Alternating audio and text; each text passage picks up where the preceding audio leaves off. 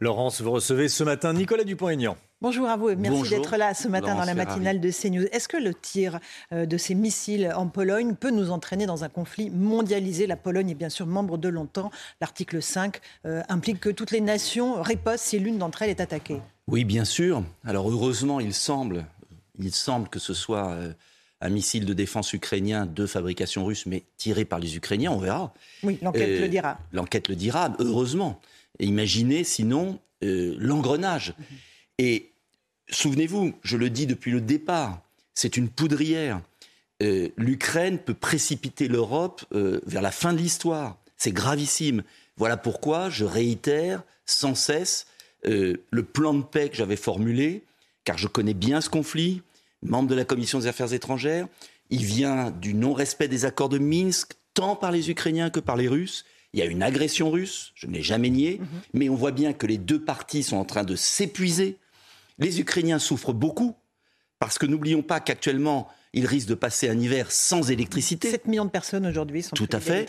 Euh, euh, et de l'autre, la Russie est en train de s'affaiblir. C'est le moment pour une offre de paix. Et moi, j'aimerais que la France retrouve une position d'indépendance sur ce conflit, comme la Turquie, Israël et d'autres, et offre ses services pour proposer la paix. Ça veut dire quoi la paix? Ça veut dire un cessez-le-feu déjà pour protéger les Ukrainiens cet hiver, pour arrêter aussi les opérations contre la Russie euh, de sabotage qu'on a vues euh, faites par les Ukrainiens. Donnant, donnant. Ensuite, une négociation sur le Donbass et revenir au point de départ. Parce que ce que je veux dire, et je le dis aux va en guerre qu'on entend sur les plateaux télé, derrière la souffrance des Ukrainiens, euh, la faiblesse de la Russie, c'est comment dire, le déclin de l'Europe tout entière. C'est le sacrifice de l'économie allemande, de l'économie française, c'est la souffrance des Français, c'est la sortie de l'histoire de l'Europe.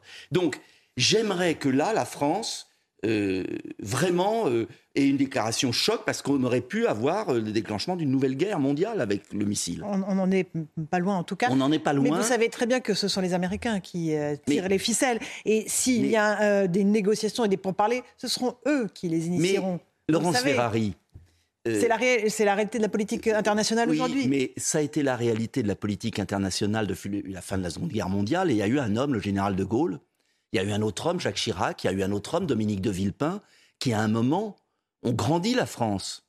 Euh, quand le général de Gaulle demandait un cessez-le-feu au Vietnam, euh, c'était pas facile, mais il a eu le courage de le faire. Et on a vu les résultats. Quand Dominique de Villepin s'est opposé à l'invasion irakienne il a eu du courage. Donc moi, ce que je demande, c'est que la France, ne soit pas le petit valet des Américains. Pas du tout. À l'époque, pas du tout. La situation économique dans la tête mondiale a changé. C'est dans la tête l'indépendance. Vous savez, euh, les nations sont comme les individus. Soit on est libre dans sa tête, soit on est soumis. Et la France est soumise aujourd'hui. Elle est brinque Elle n'existe plus. Elle est au sein de l'Union européenne. Mais justement, la Turquie est un pays bien plus petit que la France en termes d'influence, en termes de puissance. Pas au sein de l'Union européenne, comme vous le savez. L'Union européenne, justement, est une prison pour nous. Et moi, je veux une France indépendante qui défende justement une idée européenne. Parce que vous savez ce qui est paradoxal, quand même, c'est que l'Union européenne était censée faire la paix et la prospérité.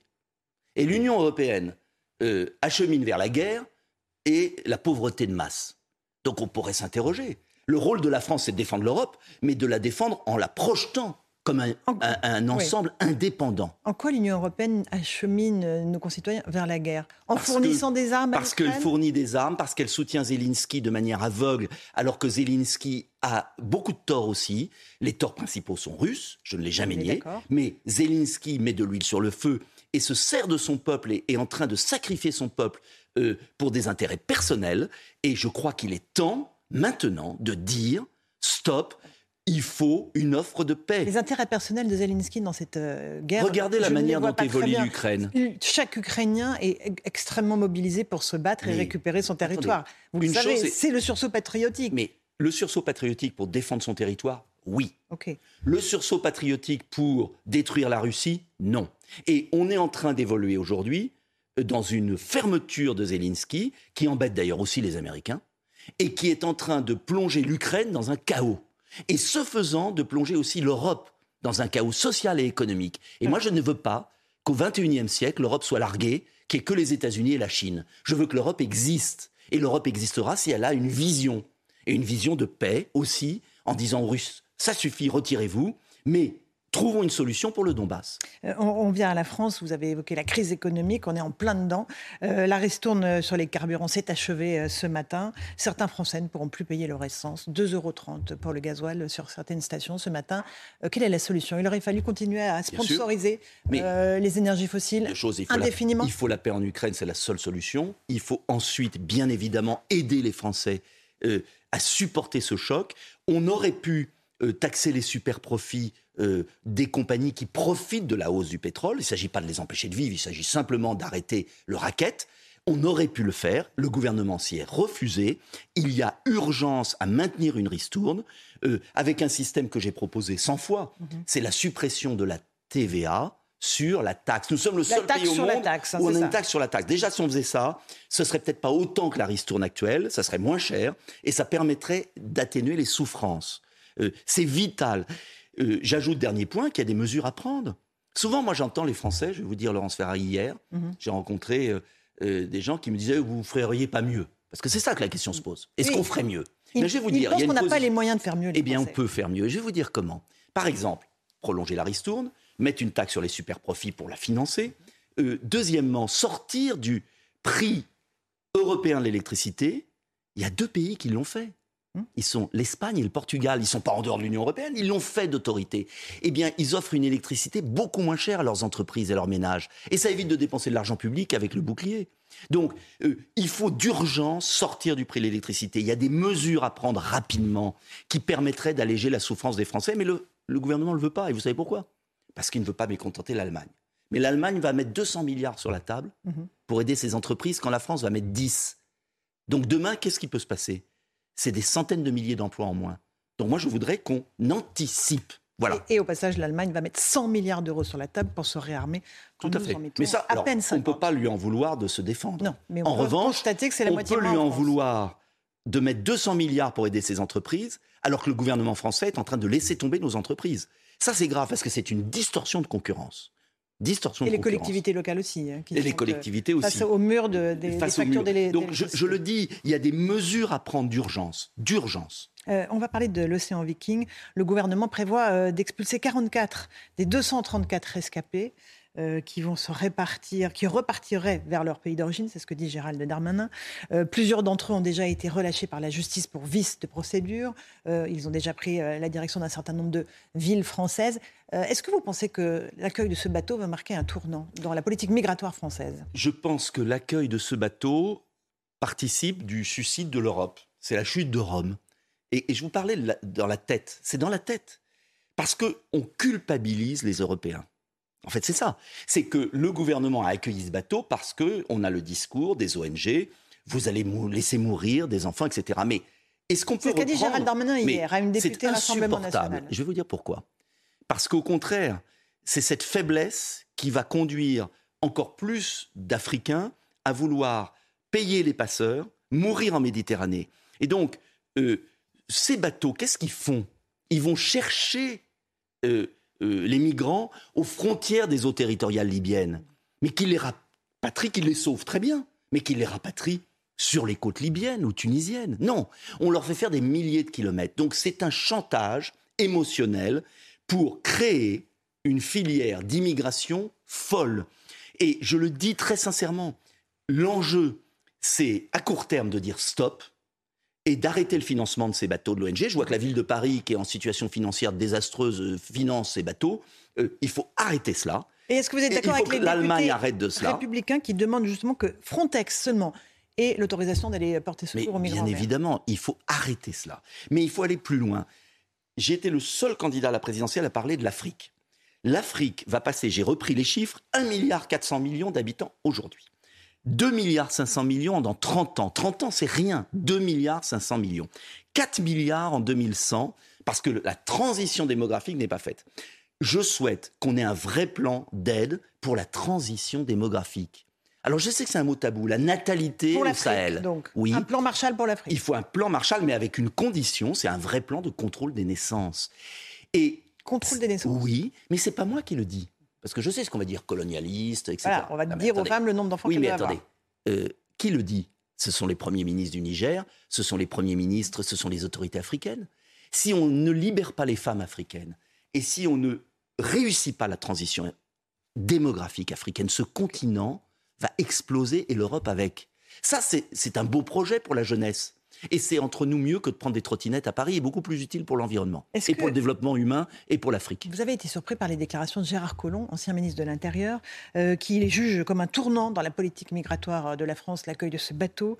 Il dit on ouvre une brèche.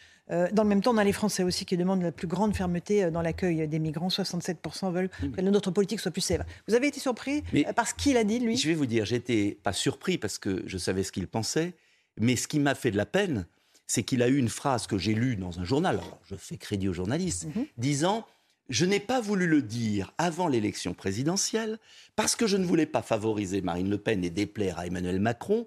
Donc en fait, ce qui est terrible et qui Il dit même que Marine Le Pen aurait été élue s'il avait parlé. Oui, mais c'est terrible. Vous croyez ça déjà? J'en sais rien. Mais ce qui est terrible, c'est qu'au moment où la France est en danger de mort, euh, notre pays est en danger, vous avez un grand homme politique, maire de Lyon, ministre, qui dit euh, J'aurais dû le dire, mais j'ai pas voulu favoriser quelqu'un qui aurait pu régler les problèmes, et donc j'ai fait réélire quelqu'un qui ne les règle pas. Et il ose le dire. Et ça montre, et ça explique pourquoi la vie politique est décrédibilisée. Donc moi, j'essaye de dire ce que je pense, je demande aux Français d'aider ceux qui disent ce qu'ils pensent, et je dis aussi aux Français qu'il va falloir se réveiller.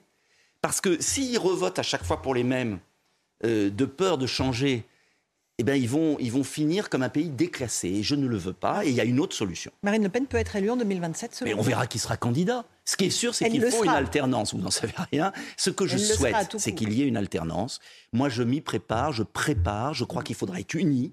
Je demande au LR, notamment, parce que je crois toujours, j'ai cette idée, je crois toujours qu'il faut une grande coalition à l'italienne. Mélanie a gagné. Et entre nous, ce qu'on fait à Mélanie est indigne les déclarations du gouvernement français contre Mélanie sont indignes. Cette femme est courageuse. Eh bien, si on faisait la même chose, et je demande au LR d'arrêter de soutenir Macron à l'Assemblée, mais d'arrêter. Je dis au LR, vous avez plus de choses en commun avec moi, Debout la France, avec Marine Le Pen, euh, avec d'autres, que de continuer à, à collaborer avec les macronistes. C'est insupportable.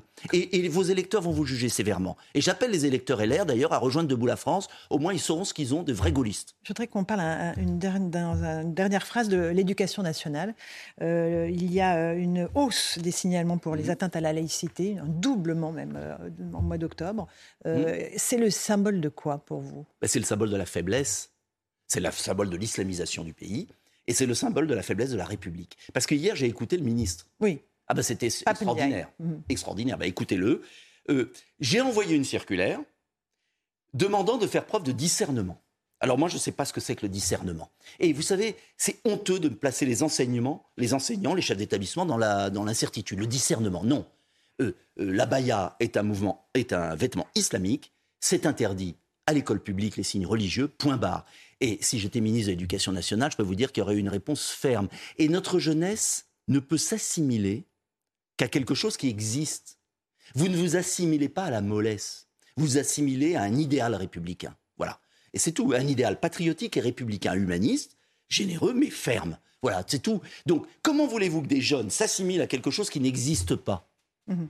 Euh, le ministre de l'Éducation dit aussi que c'est lui qui a demandé à ce qu'on publie tous les mois euh, le chiffre il est observateur, des atteintes à la laïcité, alors qu'avant c'était tous les trimestres. Et alors, est-ce que ça change grand-chose? Il, il est, observateur. Plus de signalements aussi.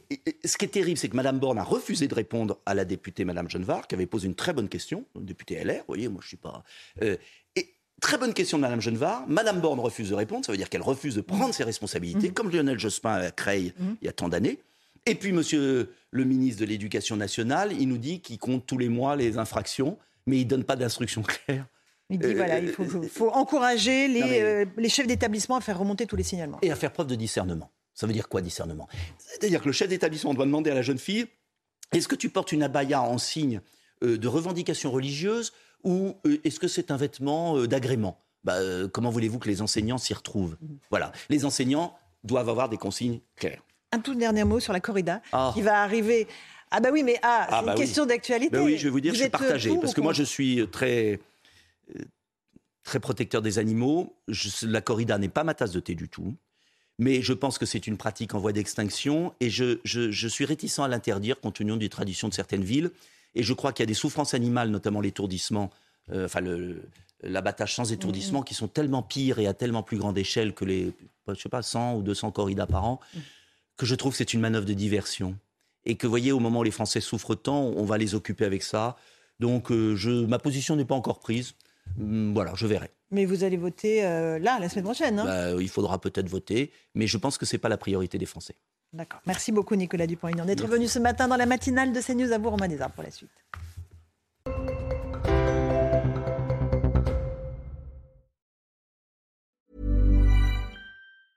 Hey, it's Danny Pellegrino from Everything Iconic.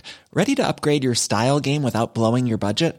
Check out Quince. They've got all the good stuff shirts and polos, activewear, and fine leather goods, all at 50 to 80% less than other high end brands. And the best part? They're all about safe, ethical, and responsible manufacturing.